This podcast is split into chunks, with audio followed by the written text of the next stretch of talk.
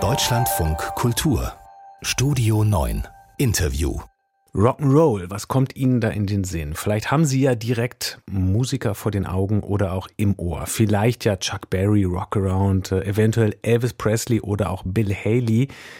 Oder kennen Sie, ganz ehrlich, ähm, eine der großen Rock'n'Roll-Pionierinnen, Musikerinnen aus den 50ern?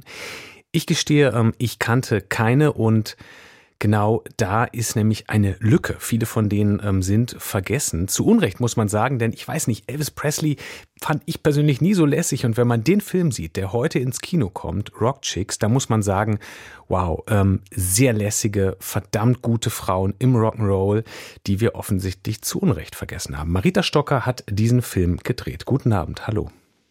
Hallo, guten Abend, ich freue mich. Es war wirklich für mich ein Aha-Erlebnis ähm, vom ersten Moment an bei diesem Film. Ähm, wirklich beeindruckende Musikerinnen. Rosetta Tharpe, äh, Wanda Jackson, Cordell Jackson. Erzählen Sie mal ein bisschen, was waren das für Frauen, die da ähm, ja so einfach Rock'n'Roll gespielt haben und wie gut und wild und das eben in den 50er Jahren?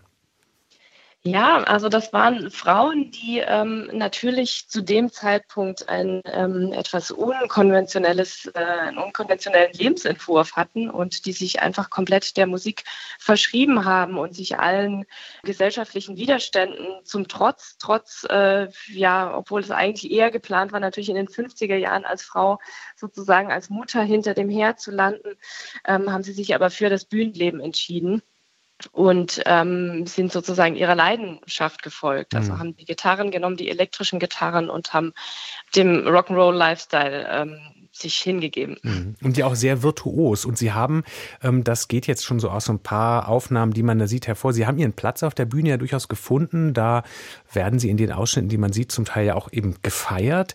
Mussten sie für diesen Platz sehr kämpfen ähm, oder vielleicht auch gar nicht?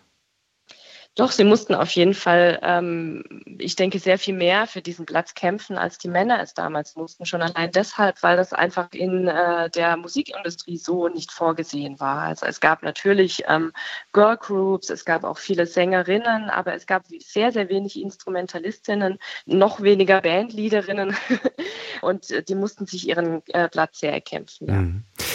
Und den Ruhm, wenn man so will, ähm, für diese Musik, den haben dann aber trotzdem nicht diese Pionierinnen bekommen ähm, und ja auch nicht die schwarzen Pioniere des Rock'n'Roll, sondern ähm, das war im Prinzip ein ähm, weißer Mann, nämlich Elvis Presley. Und ähm, der hat interessanterweise, ähm, das bekommt man auch mit, in dem Film zum Teil ja auch wirklich ja Sound und Moves bei ähm, den Frauen geklaut. Ja, absolut. Also ich meine, dass äh, Elvis Presley sich natürlich auch bei seinen Vorgängern bedient hat, das ist ja nichts Neues und es ist ja auch völlig legitim, dass man sich irgendwie inspirieren lässt ähm, von der Musik, die um einen herum ist.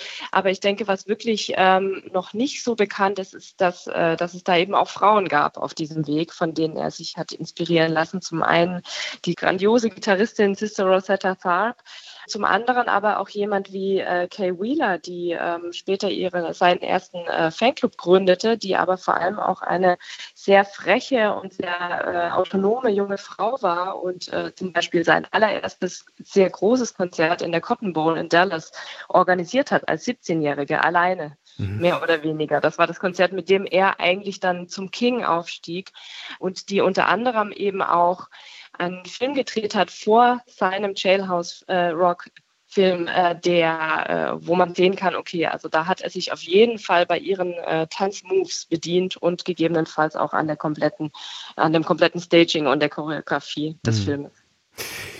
Eine Frau, die da auch auftaucht, ähm, eine etwas spätere Rockerin, wenn man so will, ist Susi Quattro ähm, in den 70ern, eine Heldin am Bass, die man ja auch heute auf jeden Fall noch kennt, ähm, die im Film sowas sagt, wie sie sei ähm, eher immer burschikos männlich dahergekommen, dann sei das Ganze leichter gewesen. Das, ähm, da steckt ja auch schon so ein bisschen das drin an Musikindustrie, wogegen die Frauen kämpfen mussten. Jetzt ist Susi Quattro vielleicht noch bekannt, aber diese Pionierinnen aus den Anfängen ja irgendwie nicht.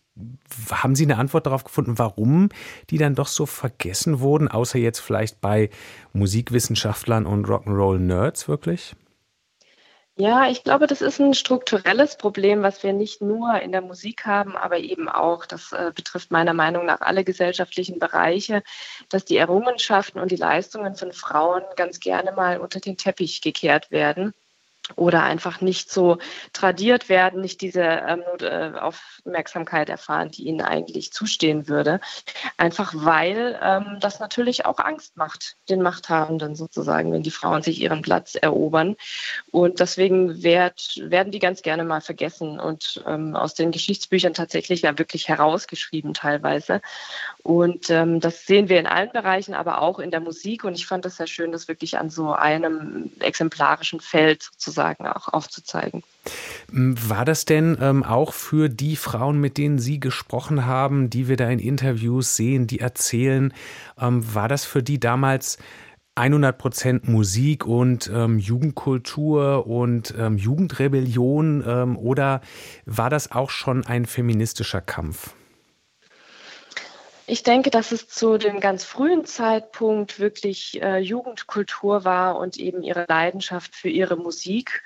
Ich glaube noch nicht, dass es zu dem Zeitpunkt feministische Züge getragen hat. Ich denke, dass das dann ähm, natürlich mit Ende der 60er äh, Jahre spätestens losging und sich die Frauen dann natürlich sehr bewusst auch als äh, Frau für diesen Weg entschieden haben und auch gewusst haben, dass sie damit ähm, ja, äh, einen schweren Weg gehen und den aber auch dann ähm, ja, ausge, ja, weitergegangen sind, ganz bewusst. Aber ich denke, also was, was äh, die Frauen sagen, wir haben ja in dem Film nicht nur die ganz frühen Pionierinnen äh, begleitet, sondern eben auch ihre Nachfolgerinnen und ähm, auch Frauen, die eben in den 70er und 80er Jahren dann groß auf die Bühnen gekommen sind. Und ähm, ich glaube, das war für die teilweise fast schon lästig, sich dieser Frage stellen zu müssen, bin ich denn jetzt Musiker oder hm. Musikerin, sondern ähm, Susie Quattro sagt es ja auch so schön, das ist im Englischen natürlich einfacher zu übersetzen sozusagen. Sie sagte, ich bin, ich habe mich nie als weibliche Musikerin gesehen, sondern ich bin Künstlerin, ich bin Künstler sozusagen. Mhm. Im Englischen gibt es ja, äh, das Wort ist da ja nicht gegendert. Und ähm, dass es eigentlich gar nicht darum gehen sollte, welches Geschlecht die Person hat, die auf die Bühne tritt, sondern dass es um die Musik und um die Kunst gehen sollte. Und das ist ein Kampf, äh, den diese Frauen aber kämpfen mussten und der ihnen sicherlich auch oft sehr lästig war. Rock Chicks heißt äh, der Film über vergessene Pionierinnen des Rock'n'Roll. Nicht ganz vergessen, denn Marita Stocker hat diesen Film drüber gemacht. Können Sie ab heute im Kino sehen. Frau Stocker, danke Ihnen fürs Gespräch im Deutschlandfunk Kultur. Ich bedanke mich.